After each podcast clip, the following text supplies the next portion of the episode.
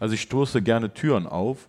Es ist auch klar, dass ich dann vielleicht auch mal eine Tür aufstoße, wo ich sage, ja, der Raum hat mir nicht gefallen und ich mache die dann wieder zu. Aber wenn ich nicht durchgehe, kann ich es ja nicht wissen.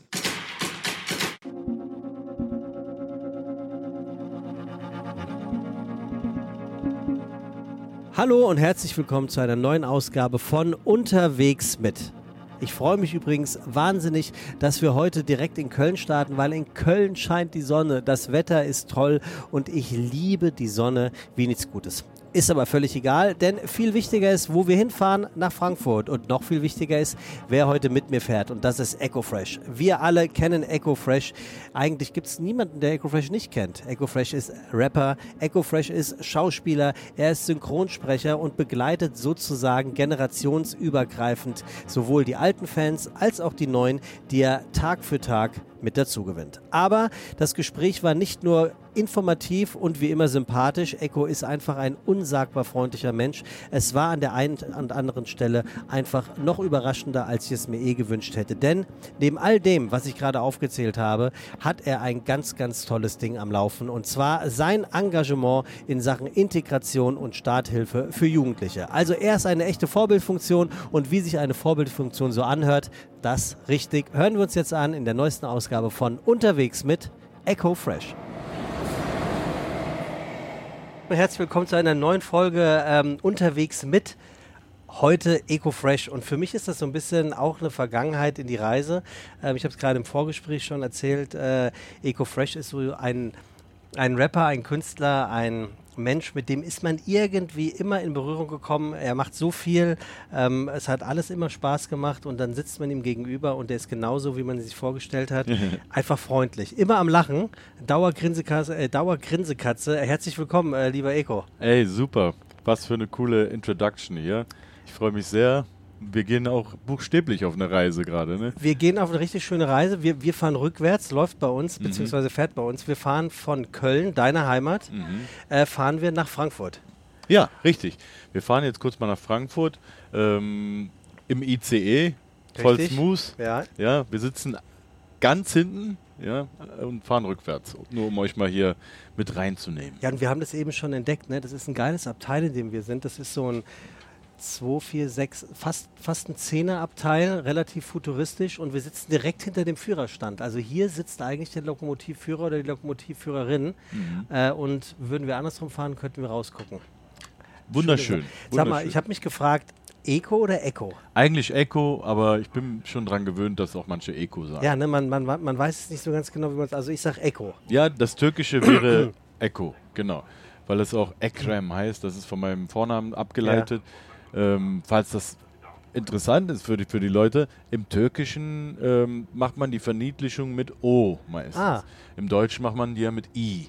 Ne? Zum Beispiel ähm, Eckhart würde dann vielleicht Ecki genannt ja. werden. Ne? Und in, im Türkischen ist das mit O. Und deswegen werde ich schon Echo genannt, seit ich ein kleines Kind bin äh, von meiner Mutter und das ist dann irgendwie auch übergegangen, quasi meinen Rappernamen. Und dann haben ja die, ähm, die, die Namen der Türkei haben ja auch immer eine Bedeutung, oder? Ja. Was, was ist denn die Bedeutung von deinem das Namen? Das heißt der Großzügige. Der Gro das, ich finde, das passt. ich, das, ich, finde, das passt wirklich. Also das ist jetzt gar nicht Fischung for Compliments, weil du äh, hier mein Gast bist, sondern ich habe das ja eben schon ganz kurz äh, in, der, in der Einleitung gesagt. Äh, du wirkst immer glücklich oder täuscht das? Ich bin glücklich. Also danke und schön, dass es dir auffällt. Ich versuche einfach eine positive Einstellung zu, beizubehalten, auch wenn der Job manchmal schwer ist. Aber es ist auch irgendwo ein Traumjob. Es ist irgendwie der erste, nach dem ich gefragt habe. Als Jugendlicher kann ich auch gleich vielleicht mal erzählen. Ähm, es hat sofort geklappt und sofort so, dass es quasi kein Zurück mehr gab. Und seitdem mache ich das. Ne? Und jetzt bin ich in so einer Phase von meiner Karriere, das ist einfach so wie die äh, Sahne jetzt, worauf ich die ganze Zeit hingearbeitet hatte. Und deswegen versuche ich mir das auch an schweren Tagen zu sagen, wie toll das eigentlich ist, dass ich das erleben darf. Also für all diejenigen, ähm, die jetzt vielleicht nicht wissen, wer oder was Echo, aka Eco, aka Ekrem. Genau. Ähm, Rapper. Du hast bereits im Alter von 15 Jahren angefangen, äh, loszulegen. Bist relativ schnell erfolgreich geworden. 2003 äh, König von Deutschland, ein absoluter Hit. Äh, seitdem bist du nicht nur als äh, Musiker aktiv, sondern auch als Songwriter aktiv, sowohl für Musiker als auch für Musikerinnen. Du hast äh, für ähm, Ähm, Yvonne Katterfeld. Dankeschön für ne? Yvonne Katterfeld, ja. unter anderem äh, einen richtigen Hit geschrieben. Ähm, du bist äh, in Fernsehserien unterwegs, du bist in Kinofilmen unterwegs, du machst natürlich Podcasts, ganz nebenbei bleibst du Musiker und nimmst Alben auf, du featurest Leute, du hast ein Plattenlabel gegründet, äh, gegründet vor allem. Ähm, du bist, was, was heißt Tausendsasser auf Türkisch? Äh, das weiß ich nicht. ich weiß nicht, so, so gut äh, bin ich auch nicht und manchmal so spezifische Wörter. Okay, aber da, weiß man du, nicht. Bist, du bist Tausendsasser. Du kennst doch, wenn sich zwei äh, türkische Mitbürger unterhalten, dann sind immer so deutsche Wörter zwischendurch. Tausendsasser ist eins davon. Okay, ja? alles klar. Nur, dass du Bescheid hast. Also, ähm, schon unheimlich äh, viel passiert und wir haben gerade im Vorfeld drüber gesprochen. Du bist noch nicht einmal 40, also du bist wirklich in der absoluten Blüte deines Lebens und kannst eigentlich auf so viel zurückblicken, was andere Menschen vielleicht in zwei Jahren, in zwei Leben nicht erleben. Ja, deswegen sage ich, das ist einfach schön. Es ist ein Traum. Ähm, es war mein erster Traum ich wusste nicht, dass es gut für mich ist. Das war einfach, was ich gefühlt habe als Jugendlicher. Ich wollte erstmal nur berühmt werden, weil ich das so toll fand. Ich wollte rappen, ich wollte, dass mich jeder hört und so. Der Traum hat sich dann über die Zeit immer so ein bisschen geändert, aber die Basis ist eigentlich gleich geblieben. Und warum ich so viel mache, ist, ich brauche das auch irgendwie. Ne? Mir tut das auch gut. Ich mag das Feedback der Leute und mir macht mein Job auch Spaß. Und ich könnte mir das ohne den Job nicht vorstellen. Wenn ich in Urlaub bin, nach zwei Wochen kribbelt es dann spätestens, dass ich dann das wieder auf neue Ideen komme und dass ich wieder Bock habe, weiterzumachen. Ja. Aber ehrlicherweise ist es ja kein Job, den du hast, sondern es sind Jobs, die du hast. Ja. Das, oder, oder siehst du all die Jobs kanalisiert in einem einzigen und das ist dann dein Job? Ich sehe die alle zusammen. Manches ist schwieriger, manches ist leichter. Äh, Musik ist immer und bleibt auch immer irgendwie die Königsdisziplin, weil ähm, ich das äußerst ernst nehme und da auch persönlich quasi ähm, daran interessiert bin, dass das, dass das dann auch gut funktioniert und dass das alle, äh, weiß ich nicht, mitbekommen und so weiter. Also das merke ich jetzt, weil ich jüngst wieder Musik rausgebracht habe. Das ist irgendwie immer der Kern der Sache und das ist auch das Schwierigste, obwohl es mir auch, auch auf der anderen Seite wiederum am leichtesten fällt oder ich das am besten kann eigentlich, ne? von den Sachen, die ich mache. Und ähm, ja, also es ist ganz schwer, so ein ambivalentes Verhältnis, was ich zu der Musik habe. Aber ich sehe das eigentlich immer so als ganzes Produkt, als, als ganzes, als ganzen Job. Ne? Was glaubst du, wie, wie dich deine Fans oder auch äh, Leute einordnen? Ich glaube, dass, ähm, dass ich, du hast es ja in deiner Introduction schon gesagt, so ein bisschen vielleicht als gegeben wahrgenommen werde in deren Leben, ja. weil die damit aufgewachsen sind. Ich höre zum Beispiel immer total auf, wenn ich irgendwo bin, äh, wenn mich einer erkennen mag, dass er sagt, ey, ich bin mit dir groß geworden, hier das und das, fand ich voll geil damals und so. Also ich scheine viel in der Jugend der Leute stattgefunden zu haben und heute akzeptieren die, da, äh, Gott sei Dank, ähm, dass ich quasi in der Medienwelt dann, weiß nicht, teilweise als auch mal in anderen Bereichen äh, tätig bin, ja, und das immer noch machen darf. Und das freut mich einfach. Und das, es ist so ein bisschen, ich bin ja auch groß geworden mit, äh, mit äh, Hip-Hop-Größen aus New York oder so, ja. Ich gucke jetzt vielleicht auch nicht jeden Tag, was die machen. Ich bin, bin ja kein Teenie-Star mehr, sage ich mal, dass ich da so ein, eine Gefolgschaft habe, die, die sage ich mal, alles toll findet, wenn ich mir einen Kaffee trinke oder so. So ist das ja nicht. Aber äh, dafür habe ich heute solche Möglichkeiten wie, ich kann mal einen Kinofilm mit, mitmachen und da geht dann einer rein mit seinem Kind zum Beispiel und sagt, ey, den fand ich immer cool, cool, dass er hier mitspielt, so, ja. Also ich bin Teil von, äh, die Leute erlauben mir, ein Teil ihres Lebens zu sein das finde ich besonders schön. Deswegen macht mir das so viel Spaß. Weil du jetzt gerade das äh, Rap- und Hip-Hop-Business angesprochen hast. Das, ich glaube, die, die, die wichtigste Währung äh, in diesem Bereich ist ja Kredibilität. Ja. Ne? Also Authentizität, äh, Neudeutsch.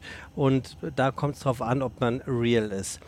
Würdest du, wenn ich jetzt provokant äh, die Aussage tätige, würdest du es nachvollziehen können, wenn ich sage, aber wofür steht denn Echo Fresh eigentlich, wenn er so vieles macht? Ist der überhaupt kredibil oder ist er hier mehr und dort weniger? Ja, danke für die Frage. Natürlich kannst du die, äh, kann man die stellen und bei jemandem, der so viele verschiedene Sachen macht, sich fragen, wofür steht der? Eigentlich äh, ist ja der Banner über meiner Karriere ein bisschen dieser German Dream, den ich, genau. den ich selber auch so genannt habe. Das war das Plattenlabel. Das war mein erstes Plattenlabel. Das ist heute übrigens so eine politische Initiative, die heißt genauso, weil es ein politischer Begriff geworden ist. Ne? Das ist echt crazy. Der, dieser Begriff kommt aus Köln-Kalk, aus einem ganz, äh, weiß nicht, aus so einem Underground-Rap-Studio. weil wir uns da so genannt haben und einfach diesen, diesen Aufstieg in Deutschland damit verbunden haben, ja, durch die Kunst oder durch eine, durch eine, ja, durch die Chancen, die man in, in Deutschland wahrnehmen kann. Und das ist, glaube ich, das, der Banner, der über der gesamten Karriere steht. Mhm. Das heißt, ich sehe immer, egal was ich mache, immer das größere Bild daran. Beispielsweise versteht vielleicht, und das ist, um da auf deine Frage äh, zurückzukommen, vielleicht ein Underground-Rap-Fan versteht jetzt vielleicht nicht, warum ich in einem Kinderfilm mitspiele. Mhm. Kann sein. Obwohl das, glaube ich, auch nicht mehr die Zeit ist. Also, das ist auch äh, eher so ein, weiß nicht, 90er Jahre Denken. Aber nehmen wir mal an, der versteht es nicht. Ich würde dem dann sagen, sieh mal das große Bild da dran. Ja? als mein äh, Opa beispielsweise nach Deutschland kam, hatte der ja nicht eine Telefonnummer in der Tasche. Der mhm. hatte wahrscheinlich nur eine Tasche. Der konnte nicht ein Wort Deutsch und ähm, hatte sich hier noch nichts aufgebaut. Das heißt, der musste von Null anfangen. Ja? Und nur zwei Generationen weiter macht schon der Enkel hier in, äh, im Kino für die Bevölkerung dieses Landes, sage ich mal, mit mit der Sprache in einem Kinderfilm mit. So. Ich versuche das immer so zu sehen als, als Großes und Ganzes. Ich weiß nicht, ob das leicht nachzuvollziehen ist, aber ich habe da auch so einen Auftrag drin, ja, und das ist auch das, was mich antreibt. Ich war so oft auch der erste Migrant in der und der Show oder der erste Rapper. Das, das kam auch oft dazu, dass ich einer der, der Figuren war, die Rap und Mainstream zusammengebracht haben. Ja, auch oft der Rapper gewesen, der erste Rapper gewesen, der das gemacht hat oder so. Also ich stoße gerne Türen auf ähm, es ist auch klar, dass ich dann vielleicht auch mal eine Tür aufstoße, wo ich sage, ja, der Raum hat mir nicht gefallen mhm. und ich mache die dann wieder zu. Mhm. Aber wenn ich nicht durchgehe, kann ich es ja nicht wissen. Würdest du aufstehen und gehen, wenn ich dich jetzt frage, ob du vielleicht auch so eine Art Quotentürke gewesen sein könntest? Ich habe ja einen Song, der Quotentürke heißt. Ah, Von daher würde ich jetzt nicht ich, würd ich jetzt nicht aufstehen. Ich habe mich dann irgendwann mal äh, auch musikalisch damit befasst ähm, ich wurde auch nämlich oft in den Medien befragt zu Türkei-Thematiken mhm. oder so etwas. Oder wenn mal für, für Team Türkei einer, äh, wenn es so Promi Rodeln oder so gab, ja, und da brauchten die einen für Türkei, weißt du, dann habe ich mitgemacht, ja. Ähm, aber am Anfang fand ich das äh, merkwürdig, um mal positiv zu bleiben, äh, weil ich ja wirklich aus dem puren Hip-Hop kam, aus dem technischen Hip-Hop-Bereich, so, ja, Battle Rap. Ähm, später, also dann musste ich mich immer wieder mehr damit befassen. Und ich habe das auch musikalisch, habe mich da so rangetastet. Aber heute habe ich begriffen, dass es ja ein, auch ein Kompliment ist, also ein Vertrauen mir gegenüber, zu sagen, ey, wir äh, äh, möchten, dass du für die ganze Community bei uns sprichst oder die bei uns vertrittst. Weil die deutsch-türkische Community ist ja eine riesengroße, ist ja eine ganz lange Geschichte, die wir äh, hier haben. Äh, Menschen mit türkischer Migrationsgeschichte in Deutschland, das ist ja gar nicht mehr auseinander zu dividieren. Ja? Ähm, und dass ich eine der Galionsfiguren bin, die uns in der Medienwelt vertritt, ist ja total wichtig. Das ist das, was ich eben meinte. Das ist das, was mich teilweise sogar antreibt heute, wenn ich das mit reflektierend betrachten kann. Weil ich hatte nicht so viele Repräsentanten im Bereich Medi Medien, im Bereich, weiß nicht, Schauspiel oder was das, was man so tagtäglich mitbekommt, im Bereich Musik oder Politik sogar. Ja? Als ich in den äh, 90er Jahren ein Jugendlicher war, der noch so ein bisschen nach seiner Identität gesucht hat, habe ich ähm, wenig Leute gehabt, wo ich gesehen habe, hey, guck mal, der sieht so mhm. aus wie ich, das kann ich auch schaffen. Und das, das ist mein Banner, das ist, wofür ich stehe. Das ist nach all dem, was ich gemacht habe und jetzt, wo ich quasi auch ein bisschen beruhigter äh, die Sachen angehen kann, weil ich mich quasi etabliert habe, das, was mich antreibt, äh, etwas zurückzugeben, ja, und vielleicht die nächste Generation zu inspirieren, auch so etwas machen zu können. Also ist deine äh, Kredibilität eigentlich heute eine Gelassenheit? Meine Kredibilität ist ähm, gelebte Repräsentation. Aha. Und es kann sein, dass es manchen, das geht ja auf alle Felder, kannst du es beziehen.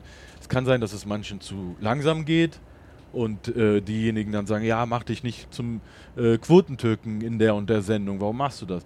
Es kann sein, dass es manchen zu schnell geht. Kann ja auch das Gegenteil sein, dass einer sagt, ja, jetzt äh, macht hier schon ein äh, Mensch mit türkischer Migrationsgeschichte das und das, ja.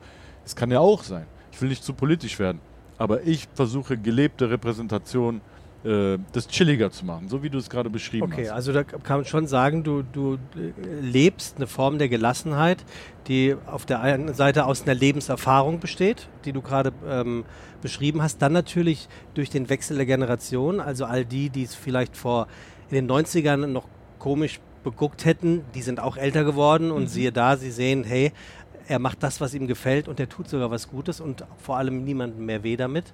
Und äh, dementsprechend bist du da sozusagen in der, in der Jetztzeit angekommen und bist, bist easy drauf. Ja, ich hoffe, ich habe auch früher keinem damit wehgetan. Nein, worauf ich nämlich hinaus wollte, es gibt eine Sache, ähm, Eko, die, die habe ich schon immer im Kopf. Also du, du warst ja bei, bei Cool Savage, dem Mhm, Rapper, mhm. de, einem der Rapper schlechthin, ähm, der übrigens auch erwachsen geworden ist. Mhm, Also wenn man, mhm. wenn man ihn so beobachtet, wie er sich früher verhalten hat, ich war auf Konzerten, da hat er Dinge rausgehauen, das geht heute einfach ja nicht mehr. Mhm. Und jetzt ist er Familienvater und äh, beschwert sich, wenn seine Reifen von seinem Lamborghini geklaut werden.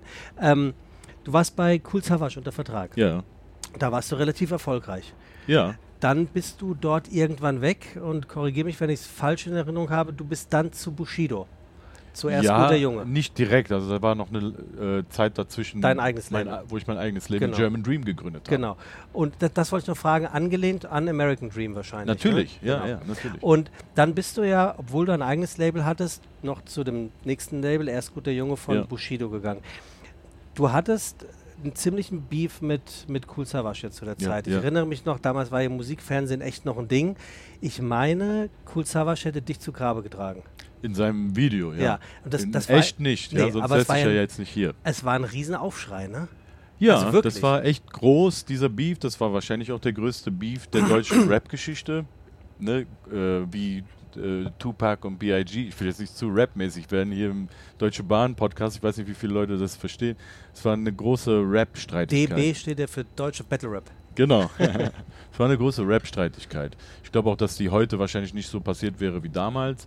Ähm, ja, ich, ich kann dazu nur sagen, dass ich den äh, Kul Savas nach wie vor respektiere und auch noch eine Dankbarkeit dagegenüber habe, dass er mich entdeckt hat. Ähm, ja, ich habe natürlich auch etwas dazu beigetragen für unseren gemeinsamen Erfolg und ich glaube, es ging ihm dann zu schnell, ähm, dass das bei mir dann auf einmal losging. Ich glaube, der Plan war ein anderer. Der Plan war dann erstmal ähm, ein Album von seiner Frau rauszubringen. Äh, allerdings hatte ich dann den Song König von Deutschland und das Plattenlabel wollte mein Album zuerst bringen. Und da fing die Streitigkeit an. Und ich war halt da, damals noch sehr jung, muss ich auch sagen, und äh, habe meinen Traum gelebt. Ich, also, das sind jetzt so Sachen, wenn jetzt einer hört, der, der wird wahrscheinlich sagen, ja, okay, wo war da jetzt eigentlich das Problem? Ne? Aber damals, wir waren halt alle Underground, das war das erste Mal, dass irgendwie die Industrie dazu kam. Wir waren alle überfordert, glaube ich. So viel will ich, will ich mir da rausnehmen, für alle zu sprechen. Äh, deswegen, ich versuche auch, es ist eine andere Zeit jetzt, ich versuche auch mein Gegenüber zu verstehen und auch äh, mal in, in seine äh, Sicht der Lage zu äh, verstehen. Aber letztendlich äh, war ich auch noch ein Jugendlicher, der seinen Traum lebt. Ja? Das wäre wahrscheinlich alles mit einem Gespräch irgendwie aus der Welt geschafft worden. Aber da sind die Gemüter erhitzt worden. Du hast ja auch gesagt, eingangs des Gesprächs, du wolltest berühmt werden. Das muss ja zu der Zeit gewesen Ja. sein. Äh, da ist es ja auch an der einen oder anderen Stelle, gerade in dem Business, glaube ich, normal, dass sich jeder der Nächste ist. Und ähm, Naja, auch, ich war ja unter Vertrag dort. Also Genau. eigentlich muss ja auch ein Label, äh, wenn ein Künstler erfolgreich wird, sich Ja. freuen. Ja, ne? Das darf man ja auch nicht aus, der, aus dieser Rechnung rauslassen. Ne? Also es gab damals im Hip-Hop einen, einen Tenor, du durftest mit der Industrie anscheinend arbeiten, Mhm. aber nicht zu viel. Mhm. Ne? Und wo da die Grenze ist, die wurde ja da gerade erst äh, ausgelotet, so ja. Die ist dann für den, die ist dann der Interpretation ähm, für die Interpretation offen gewesen. Und meine war halt anscheinend eine andere als von ihm. Äh, dazu muss ich sagen, es war ja ein Rapper geführtes Label, es war ja sein Label, deswegen war seine Meinung äh, tragender und er konnte entscheiden, wer dann auf dem Label released. Vielleicht hätten wir das alles mal vorher besprechen sollen, aber naja, so ist es nun gekommen. Äh, um das ganz kurz, noch, warum ich das sage, ganz kurz noch zu Ende zu führen. Ähm, es gab auch ein Label kurz danach, Agro Berlin, das Genau. wahrscheinlich erfolgreichste Hip-Hop-Label aller Zeiten wo Sido war und Bushido war. Aha. Und Bushido war zum Beispiel auch mehr so ein härterer Underground-Rapper und Sido war auch ein bisschen der poppigere. Ne? Also es gibt ja eine Koexistenz anscheinend äh, davon unter einem Label, aber in meinem Fall hat halt leider der härtere Rapper auch das Label geführt Ja. und er wollte das nach seinem Geschmack haben. Ich war immer offener, ein offener Typ gegenüber den Medien. Jeder Mensch ist ja ein Individuum. Ich habe das damals schon gefühlt, dass ich den Entertainment-Part vom Rap äh, interessant finde. Dass ich auch gerne spreche vor Leuten, dass ich auch gerne spiele. Wir haben auch damals schon äh, so kleine Szenen in den Videos gehabt, wo man ein bisschen geschauspielert hat und so. Ich mochte diesen Teil daran sehr. Und das hat sich ja herauskristallisiert, dass diese damalige Meinungsverschiedenheit eigentlich nur unsere beiden Persönlichkeiten waren, weil er hat ja dann sein Ding genauso durchgezogen, wie er das dann wollte, aber ich ja auch. Ne? Und ich mache ja auch heute genau das, was ich heute mache. Ich würde jetzt nicht sagen, äh, dass sich einer rausnehmen kann, das eine ist falsch zu leben und das andere ist richtig zu leben. Und das ist jetzt so meine reflektierte Meinung über all die Jahre. Sorry, dass ich das so aus, ausgeführt Nee, habe, aber das ist ein wichtiges Thema, Das ist super wenn du interessant. das schon anschneidest. Ähm, das ist heute meine reflektierte Meinung darüber. Äh, ich hab, bin ja ein Individuum und ich habe das so gefühlt und mein Weg, den ich gemacht habe, der beweist mir, dass das Gefühl richtig war. Vielleicht war das Timing nicht richtig oder vielleicht hätte man dann sich anders besprechen müssen. Aber ähm, da siehst du, die meisten Probleme sind Kommunikationsprobleme. Naja, also im Prinzip sind es ja zwei, zwei sehr große Egos gewesen, die zu der Zeit aufeinander getroffen sind. Äh, sprechen, kommunizieren konntet ihr, das war euer Job. Dementsprechend ähm, war er, also Cool Savage wahrscheinlich, ist einfach nicht gewohnt, dass da ein Greenhorn kommt, der ihm die Stirn bietet, noch mehr, diese Stirn durchboxt. Würdest du die, die Battle Raps, die du zu dem damaligen Zeitpunkt veröffentlicht hast, heute wieder so machen oder würdest du sagen, auch da bist du reflektierter und, und würdest vielleicht eine Nacht drüber schlafen oder andere Worte wählen? Natürlich würde ich andere Worte wählen. Ich bin nicht der Einzige auf der Welt. Es ist ja sogar so, dass äh, große Streaming-Dienste, die weltweit äh, ganz bekannt sind, äh, teilweise Filme äh, mit einer Ankündigung ausspielen, wo dann am Anfang kommt, ey, Achtung, hier gibt es Mhm. ein anderes Weltbild als Genau. heute. So, Ja. ne? Und ähm, dazu kam noch, dass wir beide äh, Battle Rap gemacht haben. Das war eine Community für sich, die gewissen Wortwitze gut fand, die teilweise auch unter der Gürtellinie waren. Das war aber nie ähm, mit dafür bestimmt, dass das darüber hinaus Mainstream-Leute hören. Das konnten wir ja gar nicht wissen, dass wir dann mal irgendwann berühmt sein werden. Ja, wir haben uns gehofft natürlich, dass das irgendwann jeder weiß.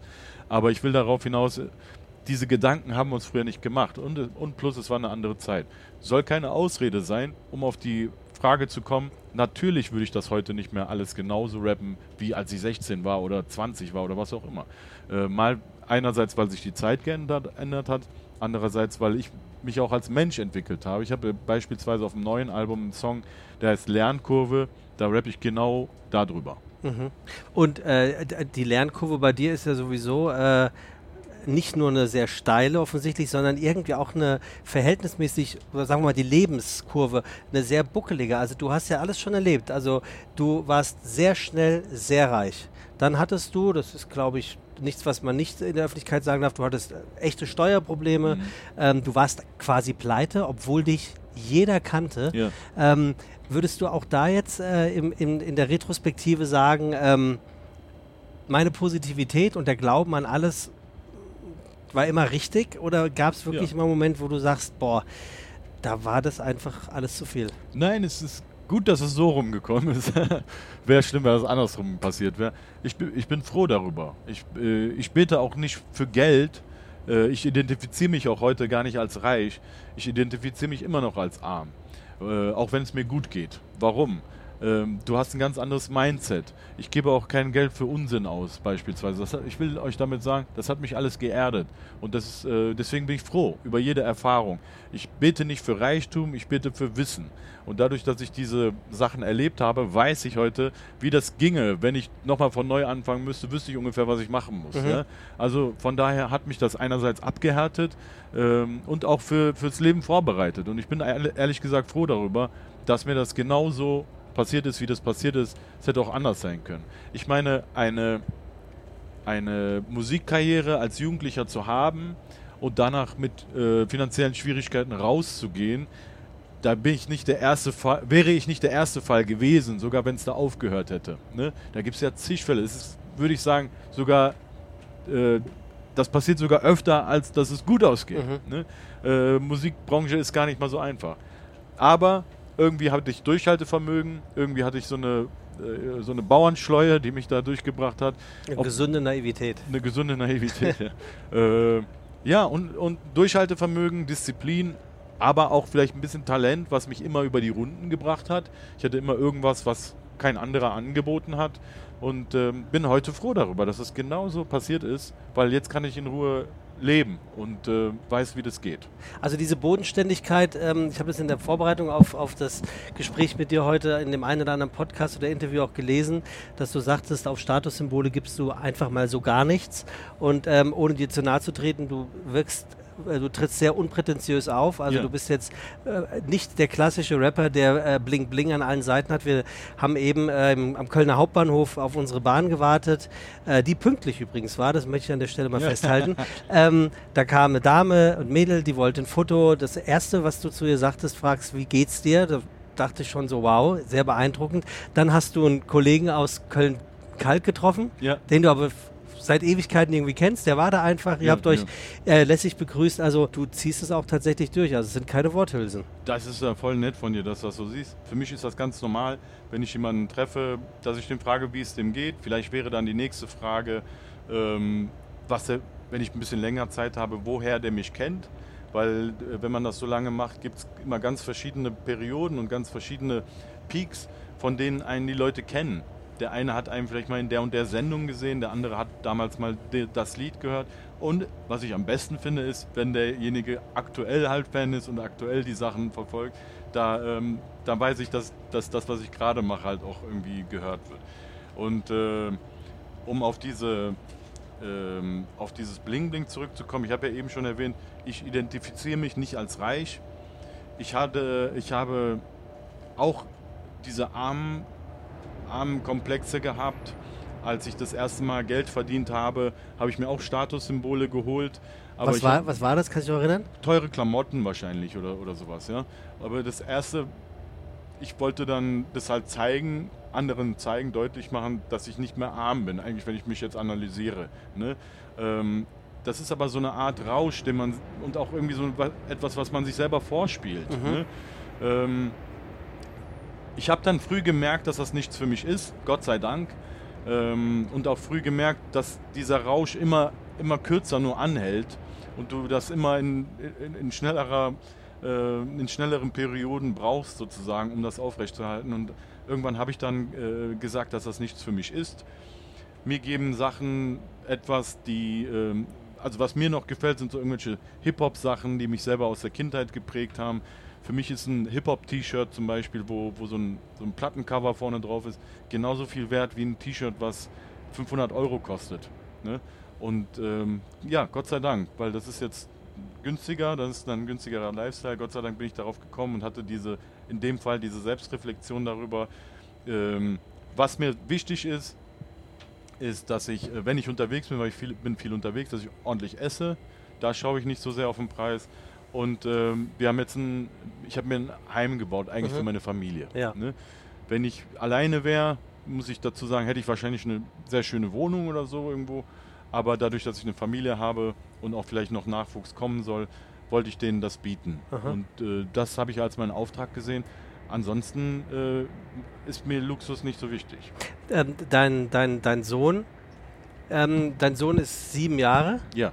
Ähm, was glaubst du, was erzählt er in der Schule, wenn gefragt wird, was und was macht dein Papa? Was, was, ist, die, was, ist, die, was ist die Berufsbezeichnung, die dein Sohn von, von dir kennt? Der sagt dann doch Rapper. Okay. Also der wird Rapper sagen.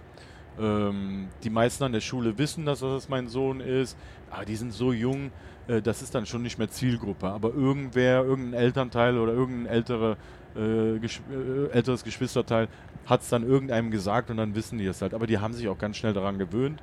Ich sage meinem Sohn immer, ähm, dass er sagen soll, dass wir ganz normal sind. Dass mhm. er sagen kann, ja, mein äh, Papa macht Musik, aber wir sind eine ganz normale Familie. Was ich den Schülern immer sage, wenn mich einer anspricht, bist du Echo Fresh, dann sage ich ja. Aber ich bin nicht der Coolste in der Familie, der Coolste ist Elijah. das ist dein Sohn. Ja, um, um da schon mal die Fronten Sehr zu klären. Mhm. Aber ich stelle mir das ganz spannend vor, so ein Elternabend, da wachsen ja im Idealfall eine Doppelgeneration mit. Also es kann doch durchaus passieren, dass ein Elternteil Fan von dir ist, weil sie dich und die, die Musik kennen aus ihrer Jugend, Ja. äh, jugendlichen Dasein und vielleicht sogar die Kinder durch deinen Sohn mal gehört haben, was macht eigentlich der Vater von El Elijah und auf einmal hast du da. Ja, das ist doch besonders schön. Auch auf Konzerten oder so oder bei irgendwelchen Events, wenn dann der Vater mit dem Sohn oder die Mutter mit der Tochter oder wie auch immer kommen und äh, die beide ein Bild haben wollen, das finde ich immer besonders schön. Ja. Du hast äh, eben äh, mal zweieinhalb Schritte zurück gesagt, ähm, du würdest dir am liebsten also keinen Reichtum, sondern Wissen kaufen. Was, was, was, was, was gibt es, wovon du gerne mehr Ahnung hättest? Ähm, mit, mittlerweile, es hört sich blöd an, so über sich selber das zu sagen, aber mittlerweile versuche ich natürlich Hört keiner zu. ja, immer ein besserer Geschäftsmann zu sein. Mhm. Ne? Und das ist etwas, das habe ich nicht gelernt. Das muss ich in real life lernen. Und ähm, ich würde gerne Sachen machen ähm, wie Investitionen. Das interessiert mich sehr. Ich bin auch, ich habe auch ein Startup-Unternehmen. Ich bin auch in ein Startup äh, eingestiegen beispielsweise. Oder ja, interessiere mich für, für Business Ventures, damit ich irgendwann nicht immer in äh, Person irgendwo auftauchen muss, um weiter leben zu können. Mhm. Ne?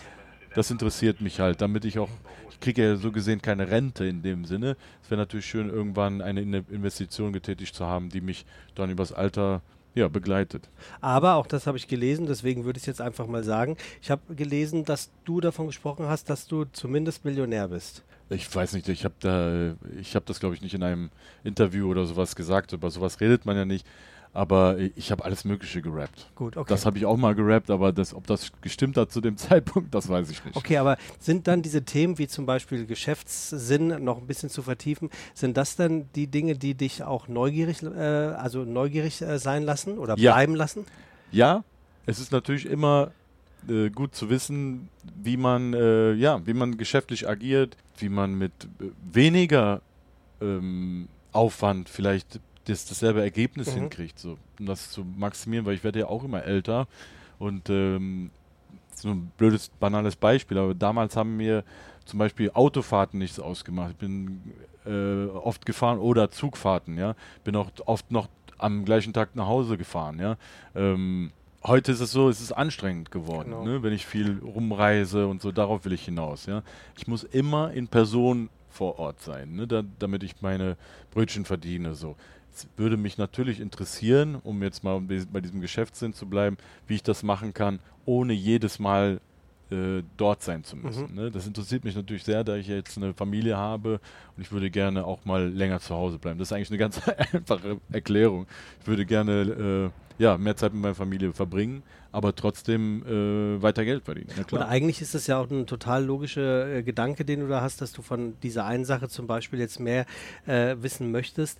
Ähm, es hat ja auch ein bisschen was mit Alter zu tun, es hat was mit der Verantwortlichkeit zu tun, die entsteht, wenn man eigene Familie hat, eigene Familie gründet und Richtig. dann im Idealfall sprichwörtlich vorsorgt. Und man sieht es ja auch bei Kollegen und Kolleginnen aus der Öffentlichkeit, ob das jetzt ein Lukas Podolski ist oder Mario Götze, habe ich neulich im Podcast gehört, dass, der ist ein richtiges Start-up-Brain. also der, hat- der hat richtig Ahnung von dem, was er da tut, würde man ihm im ersten Moment auch gar nicht zutrauen. Ja. Ähm, redet man dann unter Rapper-Kollegen über ähm, Investitionsgeschichten oder über, ey, ich habe gehört, da und da könnte man jetzt, aber ich habe gar keine Ahnung. Hast, Kannst du mir vielleicht helfen? Teilweise schon. Es kommt auf den Rapper an, würde ich sagen, Ja. ne, den du da vor dir hast. Der, beim, mit manchen rede ich über sowas, ne? mit manchen nicht. Das kommt immer darauf an, was derjenige dann für eine Einstellung hat. Ja. Migration in Deutschland, wo stehen wir? Du bist doch da an der Front. Also du, du trägst zwei Staatsbürgerschaften? Äh, nein, ich habe die deutsche Staatsbürgerschaft. Du hast die deutsche Staatsbürgerschaft, aber trotzdem die Türkei im Herzen und Ja. repräsentierst sie ja auch. Ähm, wo, wo stehen wir? Ich glaube, dass wir Fortschritte machen. Also ich bin immer ein positiver Mensch. äh, ich glaube natürlich nicht, dass, dass Sachen, ähm, ähm, dass es so ist, dass man nicht mehr daran arbeiten muss, ne? um mal so- um es mal so zu formulieren. Aber wir sind schon ganz woanders als früher. Ich kann nur aus meiner persönlichen Sicht sagen, ich beispielsweise bin immer mit so einer Art Komplex aufgewachsen. Ich hatte das ständig in meinem Kopf.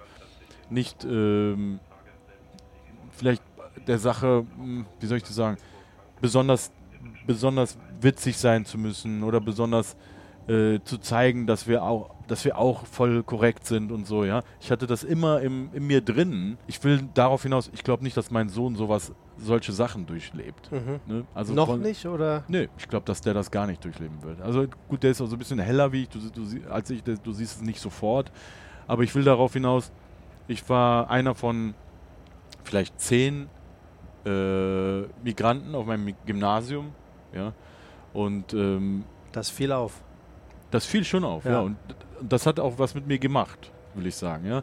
Oder wenn man mal irgendwo in einen Laden kam und so, wenn man einen Blick kam, dann äh, hat, weiß ich nicht, also ich hatte schon das Gefühl, ähm, auf Vorurteile zu treffen. Äh, jeder hat seine eigene Art und Weise darauf zu reagieren. Meine war, das oftmals mit Humor oder sowas zu Mhm. überspielen oder mit besonderer, mit besonderem Charme versuchen, das zu überspielen. So. Ähm, das kann ich auch heute analysieren, dass das anscheinend auch äh, komplex war. So der, der hat mich aber auch wiederum angetrieben, anscheinend, Sachen zu beweisen oder Sachen zu zeigen. Und dann habe ich ja auch total oft, um eben mich selber auch zu therapieren, äh, Lyrics darüber geschrieben. Du kannst quasi von Album zu Album hören. Du hast mich ja auch gerade nach meinem äh, nach meinem Branding gefragt oder nach meinen Markenzeichen Genau. oder wofür das steht. Und ich hatte ja darauf geantwortet, eigentlich für dieses Thema. Und du siehst es auch, das wird von Album zu Album immer wichtiger auf der in, äh, ne, als äh, in dieser Kunst, bis ich irgendwann dann eigentlich dafür stand, diese Art von Songs zu machen. Das heißt, Songs über Integration, Songs, die meine, meinen Wissensstand äh, über dieses Thema besch beschrieben haben. Und der hat sich auch von Mal zu Mal geändert und von Mal zu Mal hat sich das Gefühl geändert, weil sich die Gesellschaft auch ändert. Deswegen sage ich, es gibt ja einen ständigen Wandel, der geht auch mal Umwege, der geht auch mal, äh, das Pendel geht auch mal in eine schlechtere Richtung, aber eigentlich geht es immer nach vorne und in eine, dadurch auch in eine bessere. Diesen, äh, ich nenne es jetzt mal äh, Dauerauftrag, den du da freiwillig oder unfreiwillig abgeschlossen hast, qua deiner Persönlichkeit und auch deiner Bekanntheit ähm, als Integrationsbeauftragter für bestimmte Generationen zu agieren. Ist das zu manchen Momenten auch eine Last, weil du immer als Person des öffentlichen Lebens danach gefragt wirst, wie deine Meinung dazu ist? Also ich frage dich jetzt ja auch, äh, wo stehen wir mit der Migration in Deutschland? Das ist ja eine große Frage. Ja. Dann könntest du ja auch sagen, wer bin ich, das zu beurteilen? Du könntest aber auch sagen, ich bin der, der das beurteilen muss, eben weil ich eine Stimme habe. Ich habe ja gesagt, ich kann das nur aus meiner persönlichen Sicht beurteilen, aber wenn du mich fragst, äh, warum bist du eigentlich der Quotentücke? Du hast ja jetzt quasi selber auch mich danach gefragt. Mhm. Das heißt also, du siehst ja auch ein, ein, ein Vertrauen in mich hoffentlich, Ja. dir äh, etwas Kompetentes dazu zu sagen, aufgrund meiner Erfahrung. Ja? Und das, das ist, was ich meine. Irgendwann habe ich gemerkt, das ist ja eigentlich kein Diss, sondern es ist ein Kompliment, wenn einer in dir quasi die Personifizierung einer Community sieht. Das ist ja so, wie wenn ich dich frage, ey, du bist Podcaster, wie ist das denn eigentlich für Podcaster? Kannst du Mhm. mir das mal erklären? Dann wirst du ja auch nicht sagen, ey, willst du mich jetzt hier als Podcaster bezeichnen? Mhm. Oder, sondern du würdest ja auch denken, ja cool, der fragt mich jetzt, Ja. äh, wie das, weil er den Job nicht so gut kennt. Ja, ähm, ja. und deswegen, ich habe gelernt, mich damit äh, zu befassen. Äh, an manchen Tagen finde ich es besser als an anderen, das ist völlig klar. Aber in, in Gänze finde ich das eigentlich eine gute Sache, für diese Sache bekannt zu sein und das zu repräsentieren. Ja, und ich hoffe, dass ich das gut mache. Natürlich bin ich, bin ich auch nur ein Mensch, bin nicht perfekt. Äh, ich hoffe, dass ich ein guter Sprecher für die äh, türkische, aber auch für die Migranten-Community an sich bin. Gibt es etwas, wo du sagst, ähm, in, auf, auf die kurze Distanz gesehen, das könnte sich jetzt bitte langsam mal ändern? Ähm, äh, in, Im Thema Integration. Ja, also ei- einfach mit und untereinander. Ich würde sagen, ähm, Chancengleichheit, Bildungsgleichheit, das sind Sachen, da müssen wir auf jeden Fall dran arbeiten. Ähm, dass Leute mit Migrationsgeschichte und auch ohne, ja, wenn, wenn du zum Beispiel im Brennpunkt auf, aufwächst, als ich in Köln-Kalk beispielsweise war, was eigentlich ein schönes Viertel ist, aber was man auch teilweise als Brennpunkt bezeichnet, äh, da sind ja auch nicht nur Menschen mit Migrationsgeschichte, da sind auch äh, ähm, äh, Deutsche ohne Migrationsgeschichte, die dort sind. Also das heißt, äh, das ist auch, das ist auch ein äh, Klassenunterschiedsthema, was, was, auch da, äh, was auch behandelt werden muss. Und ähm, ich wünsche mir einfach, dass die Leute äh, noch bessere Perspektiven aufgezeigt bekommen, dass die, ähm, ja, dass die Chancengleichheit ähm, vorangetrieben wird, weil ich weiß, dass einfach so viel Potenzial flöten geht. Ich meine, das ist ja auch nur gut für Deutschland. Ja, wir brauchen, wir reden davon, wir brauchen, ich will nicht zu politisch werden, ja, aber wir brauchen immer gute äh, äh, Facharbeitskräfte und so weiter. Ich war beispielsweise bei, äh, erst vor kurzem eingeladen äh, bei so, ein, ähm, bei so einer ähm, Präsentation, wo ähm, Firmen in Köln geworben haben bei äh, Jugendlichen mit Migrationsgeschichte mhm. für einen äh, für einen Ausbildungsplatz. Ja? Und da auch wieder war ich froh, als Speaker oder als, als Galionsfigur dort mithelfen zu können. Ähm, ich habe aber gesehen, wir müssen noch etwas tun, dass es noch interessanter wird und dass den Jugendlichen noch mehr gezeigt wird, dass das der Weg ist. Das will ich eigentlich mit dieser, ich, versuche mich einfach nur vorsichtig aus, auszudrücken, weil ich das weiß, das ist wirklich ein wichtiges, wichtiges mhm. Thema und ich bin kein Politiker. Ja? Ich bin letztendlich auch nur ein Zivilist, ein Künstler, aber ich habe eine Meinung darüber und die ist positiv und ich möchte einfach, dass noch mehr Jugendliche motiviert sind, äh, hier ähm, etwas auf die Beine zu stellen und ihren German Dream zu leben. Und dafür möchte ich das gelebte Beispiel sein. Zum Beispiel die Momente, die wir alle im Leben haben, wenn wir auf, auf der Suche nach der eigenen Identität sind. Ja. Und in diesen Jahren bist du auch leicht beeinflussbar. Aha. Ich rede aus eigener Erfahrung. Äh, Gerade als Mensch mit Migrationsgeschichte ähm, in der Diaspora und du, du suchst einfach nach nach der Identifikation, nach deinem Platz quasi in der Gesellschaft. Und da wäre cool, da, du hast mich gerade gefragt, was kann man besser machen. Da wäre es cool, wenn man junge Menschen, so viel Potenzial, so geile Menschen, so coole äh, Charaktere, so schöne Menschen, sage ich immer, ne? wenn man das schaffen könnte, dass denen aufgezeigt wird ähm, und dass denen auch diese Chance geboten wird, äh, hier ihren Traum zu leben, ihren Lebenstraum zu leben, ja. Und du bist ja in deinem äh, Heimatbundesland in Nordrhein-Westfalen auch von eurer Oberbürgermeisterin dann für so eine Integrationskampagne mehr oder weniger als Galionsfigur. Ich glaube, ich, du, wir, NRW, ja. Hashtag heißt, ja. die, heißt die Kampagne. Es ist doch eigentlich dann auch ein gelebter German Dream. Ja. Und, und was für ein schöner eigentlich. Natürlich. Das ist ja genau das, wofür ich äh, stehe und genau das, was ich machen will. Nur du fragtest gerade, ist das schon fertig? Nee, fertig ist nee. es nicht. Aber das ist, aber ich arbeite mit dran. Ich kann natürlich auch nur, äh, deswegen drücke ich mich so vorsichtig aus, nur in Anführungsstrichen mit meiner Bekanntheit dazu helfen. Ne? Aber das, das ist halt das, was man als Künstler dazu beitragen kann. Und ich versuche mich einzubringen bei dem Thema, wo es nur geht. Und wenn ich darauf angesprochen werde, jetzt auch äh, jüngst beim äh, Ehrenamtspreis der Stadt Köln, da durfte ich jetzt dieses Jahr der Ehrenamtspate sein. Wenn ich gefragt werde und durch meine äh, Prominenz bei so etwas dazu beitragen kann, mache ich gerne mit. Ich sehe das sogar als meinen Auftrag und äh, dass ich das machen muss, weil ich eben so, äh, so ein privilegiertes Leben durch meinen Job bekommen habe hier. Also ich kann echt äh, immer wieder nur sagen, auch an unsere Zuhörenden hier, äh, sich da eine, eine, gehörige Scheibe abzuschneiden an dieser Positivität, die du da mitbringst. Also auch, auch jetzt eben nach, bei dieser Frage, viele hätten wahrscheinlich gesagt, es ist noch ein weiter Weg. Du sagst, wir sind auf einem guten Weg. Also es ist, es ist dir wirklich irgendwie in, in dich übergegangen, die, die Dinge immer im halbvollen Glas zu betrachten. Danke, dass du das sagst. Das ist sehr nett von dir.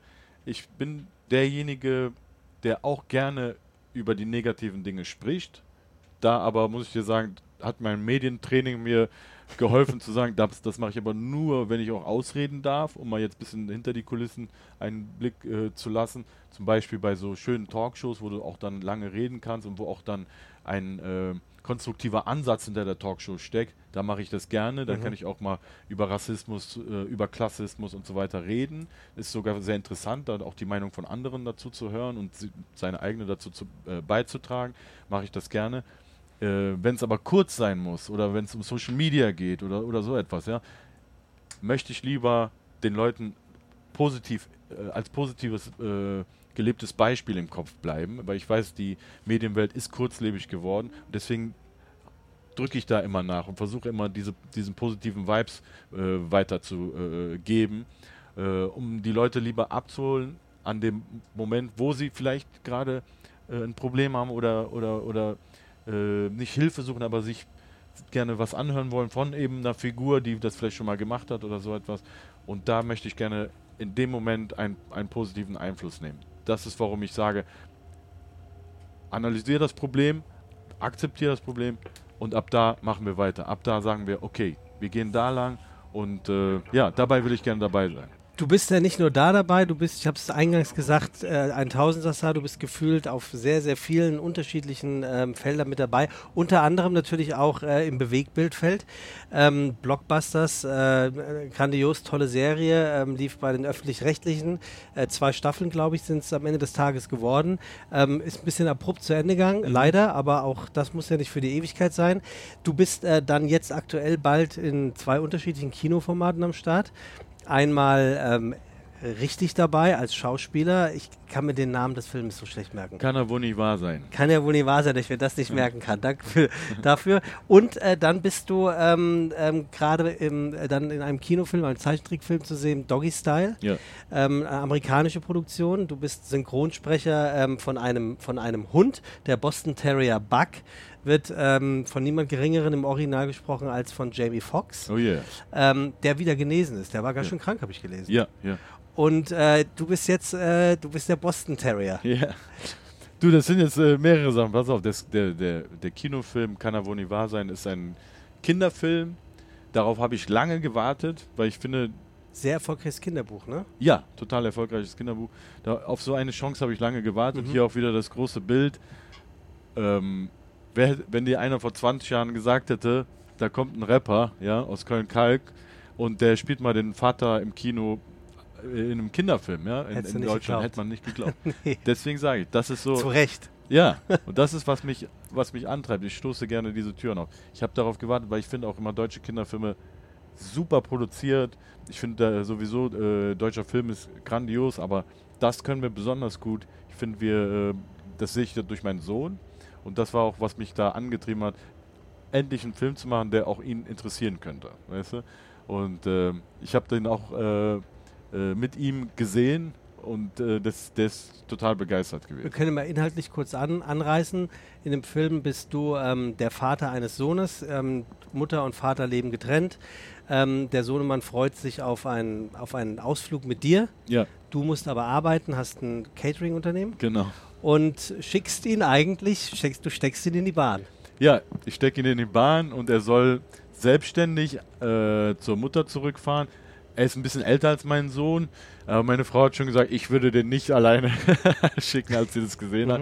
Äh, war ihr dann doch nicht alt genug. Aber das ist ja auch irgendwie der Witz dahinter oder, oder der Gag dahinter, dass er dann wirklich verloren geht. So, ne? Und dann noch ausreißt. Also er hat so ein, zweimal die Chance zurückzugehen, aber er ist auch irgendwie enttäuscht, von, ich will nicht zu viel spoilern, von dieser Scheidung der Eltern, die streiten sich ständig und so weiter. Ne? Und dann erlebt er äh, ein Abenteuer und lernt eine äh, Freundin kennen unterwegs und die erleben ein Abenteuer, weil sie unbedingt ans Meer wollen. Mehr möchte ich dazu nicht sagen. Ist auf jeden Fall sehr witzig und sehr cool. Und es war sehr erfrischend, das mit meinem Sohn zusammen zu gucken. Ne? Der ist wirklich äh, empfehlenswert. Ich, ich, konnte in der Vorbereitung schon mal ein bisschen reingucken. Äh, du, du, fährst auch diesen wunderbaren neuen VW Bulli, ne? Sieht auch genau. geil aus, die Karre. Ja, der, ich habe dort ein veganes türkisches Catering-Unternehmen genau. und das fand ich auch sehr witzig, weil es voll zu mir passt eigentlich. Und ja. Achte, achtest du auf Ernährung? Ja, ich achte auf Ernährung, ich achte auf, äh, auch auf die Kalorienzahl, ich werde ja nicht jünger. Mm, ich, ich bin immer gerne in der Verfassung, wie die Leute mich kennen. Das, äh, das sehe ich auch als, als einen Teil meines Jobs. Und ich möchte gerne so, wenn ich irgendwo gebucht werde als oder in einem das, Film was sein. Sie dich im Katalog gesehen haben. Ja. Wir haben das bestellt, dann hätten genau. wir das gerne. Ich möchte in der, ich sehe das als, als meine, meine Herausforderung, in, der, in meiner bestmöglichen Form irgendwo äh, anzukommen. Und dazu kommt noch, dass meine Frau sehr gesund kocht und ich äh, mittlerweile auch in ein Alter komme, wo ich auf die Ernährung und so weiter achte. Wenn ich noch weiter sprechen darf, ich wollte noch auf den äh, Doggy, Style, ja, bitte. zu sprechen kommen. Das war auch wiederum ein Traum. Auch wieder hier. Große Bild. Du hast mich gefragt, was ist eigentlich dein Auftrag? Wofür stehst du eigentlich? Kannst du auf alles münzen? Hier auch wieder. Hätte dir jemand vor 20 Jahren erzählt, da kommt mal ein türkischer Mitbürger, so, ja, und der spricht dann den, äh, den, äh, äh mit, mit die Hauptrolle, das ist die zweite Hauptrolle, äh, in einem großen CGI-Kinofilm hätte man ja auch nicht geglaubt. Ja? Also auch, ob, es ist einfach cool, solche Möglichkeiten zu haben. Es macht mir unfassbar Spaß. Deswegen sage ich, ich bin in so einem äh, Stadium meiner Karriere, wo ich, wo ich das einfach nur genieße. Deswegen bin ich auch gut gelaunt, weil du ja sagst, ich bin so gut gelaunt. Und der Film an sich, irrwitzig. Es ist eine CGI-Komödie. Es ist für, für Erwachsene, also das ist jetzt kein Kinderfilm. Den Eindruck hatte ich auch, als ich mir den Genau. Trailer angeguckt habe. Es ist kein Kinderfilm wie, wie der eben beschriebene, sondern das ist für Erwachsene. Das ist so ein bisschen, äh, das ist von den Machern von Ted. ja, Den, den Film kennt man eigentlich. Da das war der bekiffte Bär. Genau, da weiß man ungefähr, in welche Richtung das Ja. geht, wenn man das äh, sagt. Ah, okay. Und ein Hund vom Lande, der wird von Fresh Torge gesprochen, von meinem guten Kollegen und YouTuber, ähm, wird rausgeschmissen von seinem Herrchen. Sein Herrchen ist total gemein und äh, äh, mag seinen Hund nicht und schmeißt ihn, äh, lässt ihn in der Stadt raus, weil er den nicht mag. Ja? Und dann ist er in der Stadt auf sich alleine gestellt. Er liebt eigentlich sein Herrchen, weiß aber nicht, wie er zu ihm zurückkommt und trifft dann dort auf äh, einen Straßenhund und das ist Buck und äh, der zeigt ihm erstmal, wie das da auf der Straße abgeht. Je mehr ich dir zuhöre, und ich höre dir natürlich begeistert hier zu, äh, Echo, ähm, desto mehr wird mir jetzt klarer, dass du ja auch so ein, du bist definitiv vor deiner Zeit gewesen oder du hattest einfach einen wirklich sehr frühen, sehr klaren Plan, weil was, was du eben erzählt hast, dass, dass heute ein Türke die deutsche Synchronstimme spricht, das ist der German Dream ja eigentlich. Ja, also eig eigentlich äh, gehst, eigentlich ist das, was du, was du dir ausgedacht hast, wird Realität, aber es ist eine Realität ohne Ende. Genau das, was ich meine. Und ich, ich kann das leider nicht jedes Mal, wenn ich was poste, dann da drunter schreiben und noch sagen, übrigens Part hier. of German Dream. Genau. Aber deswegen, wir haben ja jetzt, das habe ich ja auch gesagt, wenn ich länger Zeit habe zu sprechen, dann erzähle ich das natürlich bis zum Schluss. Und das ist, wie ich an die Sachen rangehe. Und wie ich auch teilweise Sachen entscheide. Also wenn du zum Beispiel sagst, ey, du machst ziemlich viel, mir sagen auch Leute, ey, du machst ziemlich viel. Äh, ich filter auch ziemlich viel raus, wo ich mich nicht so sehe, aber wenn, wenn das so etwas ist, was, finde ich, so ins Bild passt, in dieses größere Bild, dann bin ich dabei. Gibt es noch etwas, ähm, was auf diesem Bild fehlt, wo du sagst, das muss da unbedingt noch rauf? Oder gibt es was und gibt es etwas, was du übermalst, weil das daneben ging? Im, Im Schauspielbereich, da habe ich einfach Blut geleckt, da möchte ich gerne Mhm. noch mehr machen. Ich liebe es auch dort, ähm, einfach so, ich sag dir ganz, ich finde diese Mainstream-Komödie total positiv. Aha. Es gibt viele Schauspieler, wie auch im Rap, ne, die sind dann so, äh, die wollen dann eher Arthouse sein, die wollen das. Finde ich auch gut, ne? aber für mich ist das so, ich sehe mich genau da. Ne? Und das finde ich gut. Und ich finde, da könnte man auch noch viel mehr machen, was diese gelebte Realität betrifft. Weil auch hier ähm, es oftmals so ist, dass ich so entweder den Kriminellen spiele oder auch mal den Rapper spiele oder so etwas. Ne? Ich fände auch mal cool, einfach so in einer Rom-Com oder in einer Familienkomödie den, den, den Vater zu spielen. Ähnlich wie bei Kann ja wohl nicht wahr sein, obwohl das halt sehr ähm, äh, wirklich für Kinder ist. Ich würde das gerne auch äh, weiterhin im deutschen Film machen. Ne? Und da auch die gelebte Realität weiterführen.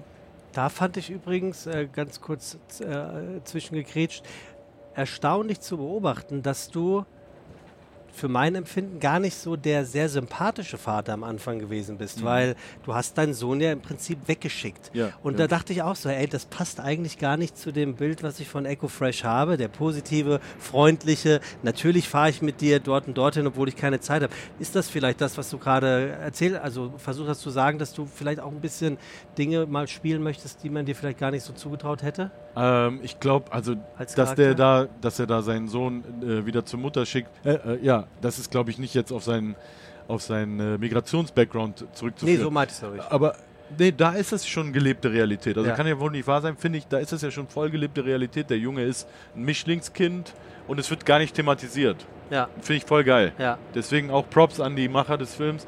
Und das finde ich halt auch geil, ähm, weiß nicht, bei Komödien, weil ich finde, äh, die deutsche Komödie ist so gut. Ja? Das, das sind eigentlich die Mainstream-Filme, die wir haben. Und das finde ich cool.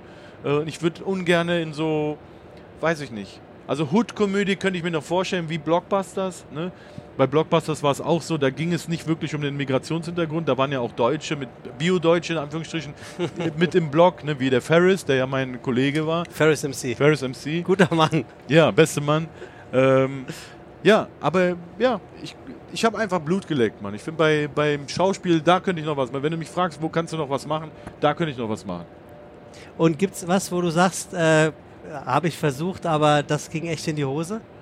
Mm, Das passiert öfter mal. Also es ist nie, ich habe da nie ausgelernt. Wenn ich nicht weiß, ob mir was liegt, dann kann ich es auch nicht mach, äh, wissen, so ja, wenn ich es nicht probiere, meine ich ja.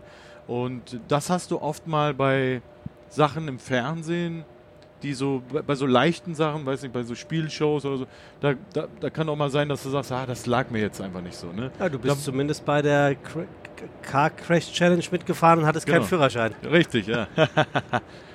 Aber da bin ich dann später dann mit Führerschein auch nochmal mitgefahren. Also das war jetzt nicht so schlimm. Aber es gibt immer mal was, wo du sagst, ach, das war jetzt nicht so mein Ding. Ne? Und dann kannst du es ja nächstes Mal dann halt nicht machen. Was weiterhin dein Ding bleiben wird, ist, ist höchstwahrscheinlich die Musik. Ähm, Excalibur ist äh, dein neuestes Album, was bald kommen wird. Ich glaube, zwei oder drei Single-Auskopplungen hat es mittlerweile schon gegeben. Und auch hier wird nicht gekleckert, sondern geklotzt. Ist einfach mal dann direkt auf dem Soundtrack äh, von Transformers. Ja. Ähm, ich habe ja einfach, das ist wirklich, da siehst du, dass sich die Sachen gegenseitig befruchten. Ich habe ja quasi im Bereich Kino, Fernsehen und, und so weiter ähm, auch mein, mein Netzwerk und kann das teilweise dann verbinden. Ja? Und dann bin für die dann auch die Leute, äh, einer von denen, die, die aus der Musik kommen.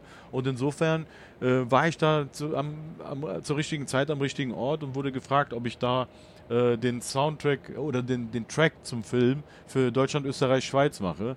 Und der kommt dann tatsächlich im Abspann von ja, Transformers. Das ist auch wieder etwas das hättest du ja meinem Opa gar nicht erklären können. Ja? Das hätte wahrscheinlich gar nicht äh, weißt du, gedickt. So. also dein, dein Leben ist ein echtes Überraschungssein. Ne? Also es ist, es ist ja wirklich äh, von allem was dabei, ein total bunter Blumenstrauß. Ich, ich finde einfach nur, man muss ja auch für Überraschungen offen sein. Also ich bin jemand, ich bin eher strukturiert mhm. und überlasse wenige Dinge dem Zufall. Ich habe bei dir das Gefühl, dass, dass der Zufall dein bester Freund ist. Teilweise, toi, toi, toi. Müssen wir hier auf Holz klopfen, warte. Teilweise ja, teilweise ist es natürlich auch jahrelange Vorbereitung. Ich käme ja nicht in so eine Situation, äh, den Transformers-Soundtrack zu machen, wenn ich nicht zig Jahre vorher irgendwie ein Vertrauen bei den Leuten äh, gewonnen hätte. Ne? Aber um das abzuschließen, auch mal offen für Neues zu sein und besonders über sich selber lachen zu können. Ja. Das ist eine Superpower, ohne die ich nicht so weit geschafft hätte. Und da können wir Full Circle gehen du hast mich am Anfang darauf angesprochen, ja, manche Rap-Kollegen, die das nicht verstanden haben und so. Das ist meine Superpower gewesen. Ja? Und deswegen bin ich heute noch dabei. Äh, ist eigentlich ganz lustig, dass du gerade von der Superpower sprichst, weil ähm, Excalibur, äh, eine, eine Figur aus der griechischen Mythologie, ähm, da geht es ja, glaube ich, auch am Ende des Tages darum, dass er dieses Schwert als einziger geschafft hat, aus diesem Stein oder Ambus, ich weiß nicht mehr, was mhm. es war, rauszuziehen und das war und dadurch ja seine Superkraft äh, entwickelt hat. Also und eine, eine, eine, eine Liedzeile, ich habe mir extra aufgeschrieben, aus diesem Soundtrack ist auch, äh, oder Rapzeile, du hast in dir tief einen Traum, deshalb hörst du niemals damit auf. Yes. Du, ziehst das, du ziehst das konsequent durch mit allen Projekten, die du machst. Ja, Excalibur, das ist ein, ein Motto-Album, kannst du so verstehen. Ich hab, bin darauf gekommen, ich bin als Person ziemlich Mainstream, haben wir ja drüber gesprochen, mache mal dies, mal das, auch in anderen Bereichen. Und dann dachte ich mir, warum soll meine Musik jetzt so sein, dass sie irgendwem genügen muss? Das brauche ich ja gar nicht machen. Also ich brauche das auch sowieso nicht mhm. aus, aus dieser Motivation heraus machen. Ähm, und habe mir gedacht, ich mache den Hip-Hop so, wie ich den kenne und wie die Leute den von mir kennen. Mhm. Und das wollte ich auf Excalibur besonders hervorheben und habe dann mal ein bisschen überspitzt zugegeben gesagt, es ist das letzte Hip-Hop-Album, was rauskommen wird. Und deswegen ist es wie das Schwert, was man aus dem Stein ah, ziehen okay, muss. Ich verstehe. Und das war so der Gedanke dahinter. Du kannst also auf dem Album wahren Hip-Hop erwarten. Ähm, oftmals im 90er-Stil, aber du hörst, dass es heute produziert wurde. Ähm, auch ein bisschen Lo-Fi, sehr viel Inhalt. Hier und da mal Battle angehaucht, aber nur so, wie ich das äh, gerade vertreten wollte. Du, du, erzählst auf alle Fälle, dass du nach wie vor der beste Rapper der Welt bist. Also das, das muss ja, das muss jeder Rapper von sich selbst denken, sonst braucht er gar nicht anfangen. Das stimmt. Aber ich habe gedacht, ich sehe nicht recht, äh, Echo. Mittlerweile, wie groß kann denn bitte eine, eine CD-Box sein, was da alles dabei ist? Ja, das das ja. gibt es ja überhaupt nicht. Ja, da kommen wir jetzt wieder zu der anderen äh, Seite dieses, dieses Business und dieser Branche, Merch. der Musikbranche.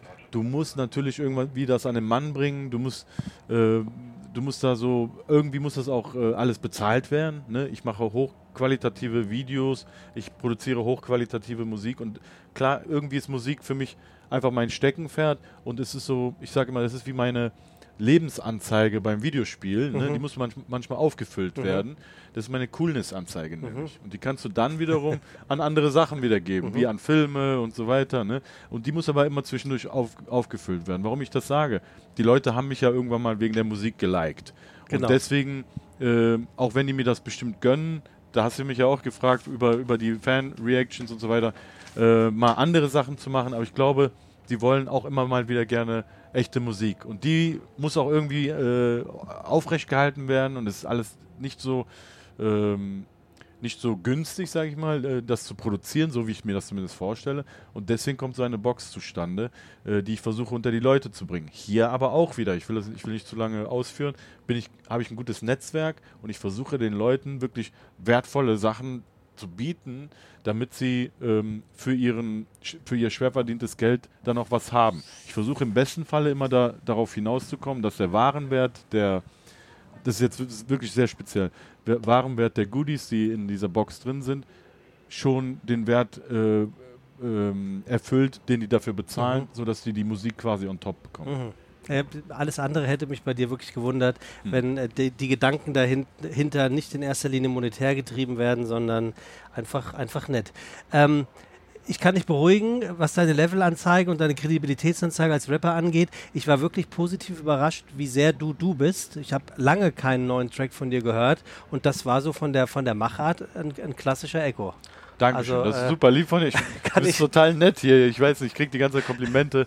Bin ich gar nicht gewohnt. Ich muss ist- mal ja, öfter Bahn fahren. Da, ja. da ist keine Angriffsfläche. Manchmal denkt man sich ja, irgendwo, irgendwo entlarvt man äh, den, den Menschen, ähm, was heißt entlarven, aber findet man vielleicht so, einen- so einen kleinen Painpoint, wo man merkt, so, ja, so richtig. Aber ich bleib dabei. Das ist irgendwie, ist das eine, eine sehr sympathische äh, Linie, die sich da bei dir durchs Leben zieht. Und ähm, du guckst nach links und du guckst nach rechts und äh, du scheinst ganz, ganz wenig auf dich zu gucken im Sinne von äh, Ego. Und das ist doch toll. Danke, mein Lieber. Das freut mich zu hören. Du scheinst derjenige zu Ach so, du bist der, der da immer streamt und, und der darauf genau. klickt. Alles klar, Ich- jetzt ich- weiß ich, ich- auch, wer das ist. Ich, ich mache das über mehrere Accounts. ähm, wir, wir nähern uns so ganz äh, langsam A, Frankfurt Hauptbahnhof, Frankfurt Main Hauptbahnhof und somit auch dem Ende von unserer heutigen Episode. Am Ende ist es immer so, dass ich von einem Fragebogen von Marcel Proust äh, wild nach oben und unten scrolle und mein Gast, in dem Fall bist du das, irgendwann Stopp sagt und das wäre meine Abschlussfrage. Mhm. Okay. Während ich hier rede, äh, scrolle ich schon von oben nach unten und du müsstest einfach nur noch irgendwann Stopp sagen. Äh, stopp. So, und hier kommt jetzt die Frage, was ist Ihre Lieblingsfarbe? Ich würde sagen, ich würde mal sagen, blau. So ein bisschen verwaschenes äh, Jeans-Denim-Blau. Und wieso, wieso ist das deine Lieblingsfarbe? Einfach so, es ist ein bisschen angenehm. Der Himmel ist auch so, so hell, helles Blau. Okay, kann, kann, kann ich gut mitgehen. Also ich bin zwar eher immer Team Schwarz, aber wenn ich mich für eine Farbe entscheiden würde, wäre es, glaube ich, auch entweder, entweder grün oder blau. Ähm, höchstwahrscheinlich wird morgen wahrscheinlich irgendwas wieder bei dir passieren, von dem Ja. du heute noch gar nichts weißt. Das wird wieder irgendein geiles Projekt. Gestern hast du mit Moneyboy ein Video gedreht. Ja. Ich wusste gar nicht, dass Moneyboy noch ein Ding ist. Du hast erzählt, Moneyboy ist mehr ein Ding denn je. Ja, ja, der hat Riesenkonzerte, der Junge. Und ich habe den jetzt, ich kenne ihn ja schon, wir haben schon ziemlich früh äh, Musik zusammen gemacht, aber ich habe noch nie so lange Zeit mit ihm verbracht. Aha. Der ist ja auch so ein Mysterium ein bisschen, ja, weil die Leute immer denken, was steckt dahinter. Genau. Ähm, der war wirklich einer der gechilltesten Dudes, die, mit denen ich was gemacht habe. Der hat null Complaint. Wir mussten zum Beispiel abends dann im Regen ein bisschen drehen, weil da war schon irgendwie die ganze Location stand schon und die ganzen Kameras und dann mussten wir mehrere Takes im Regen machen. Ey, der hat wirklich, der war wie ein Soldat. Der hat sich null beschwert, der hat alles abgeliefert. Also wirklich sehr professionell, muss ich sagen. Weil du mich jetzt fragst, ich gucke jetzt mal in meinen äh, Terminkalender. Morgen bin ich bei Nelson Müller Mhm, in der der Koch. Kochshow. Ein guter Kollege von mir ähm, bei seiner YouTube-Kochshow.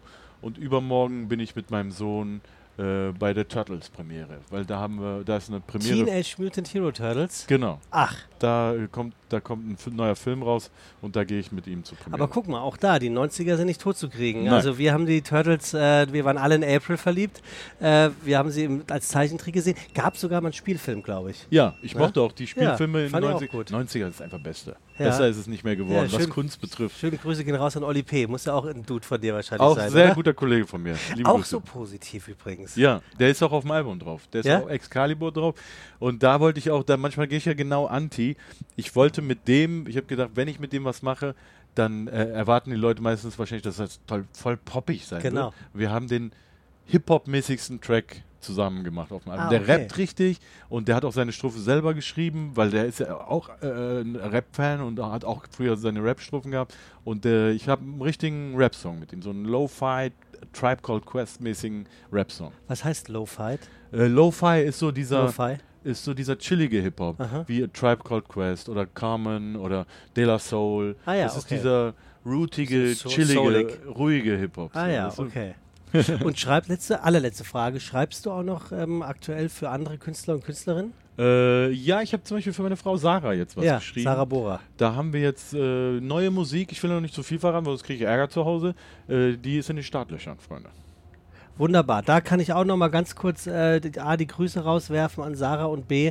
Ähm, ich habe sie ähm, auf, auf, ähm, bei Vox gesehen mit einem ganz wichtigen Thema, zu dem sie sich zwei, drei Minuten geäußert hat im, im Rahmen einer Kampagne, die Vox, glaube ich, immer kurz nach 20 Uhr Ja. bekommen. Ähm, Box-Stimme, ja. sämtliche Menschen, ob berühmt oder nicht berühmt, ob äh, groß oder klein, was auch immer, bekommen so sprichwörtlich die Zeit für ihre Stimme, um über wichtige Themen zu reden. Deine Frau Sarah hat wirklich über sehr wichtige Themen gesprochen. Da war das Thema häusliche Gewalt. ja. Ähm, nicht bei dir zu Hause, Gott sei Dank. Nein, nein. Und äh, auch da kann man natürlich sich nochmal reingoogeln, das angucken. Ähm, Echo, ich möchte mich ganz herzlich bedanken. Das war äh, eine sehr, sehr kurzweilige Zugfahrt, also zumindest aus meiner Sicht. Same, same. Ich hoffe, dir und unseren Zuhörern ging es ähnlich. Ähm, du kennst das Game natürlich äh, von Instagram und Twitch und allen anderen Online-Portalen. das gilt auch hier für diesen, äh, für diesen Podcast. Abonniert diesen Podcast, äh, liked das oder lasst gerne mal einen Kommentar drunter. Äh, ich wünsche dir ganz viel Erfolg bei allem, was du hast und was kommen wird. Spaß brauche ich dir nicht zu wünschen, der ist sowieso dabei. Und äh, die letzten Worte, die gebe ich sehr, sehr gerne dir, weil äh, die hast du dir heute redlich verdient. Ey, vielen Dank und danke, dass du so lieb bist und alles. Und ich freue mich, dich richtig kennenzulernen hier. Und äh, war eine schöne Fahrt. Ähm, ganz cool. Meine Karriere hat auch irgendwie mit der Deutschen Bahn zu tun, Ach. weil ich damals ja als junger Rapper immer mit der Bahn zu meinen Auftritten gefahren bin. Diese Flashbacks bekomme ich auch jetzt gerade, wenn wir hier sitzen, wenn ich, äh, weil wir jetzt die ganze Zeit über die Karriere reflektiert haben. Deswegen danke für diese Reise, auch für diese Zeitreise im Kopf, aber auch für die buchstäbliche. Und äh, ja, vielen Dank für den Talk. Ganz, ganz herzlichen Dank äh, auch von meiner Seite und äh, hoffentlich bis bald. Vielen Dank fürs Zuhören. Das war die aktuellste und neueste Folge unterwegs mit Echo Fresh und in 14 Tagen geht es dann weiter und wer dann kommt, das hört ihr am besten, indem ihr einschaltet. Bis dahin, mach's gut. Ciao, ciao.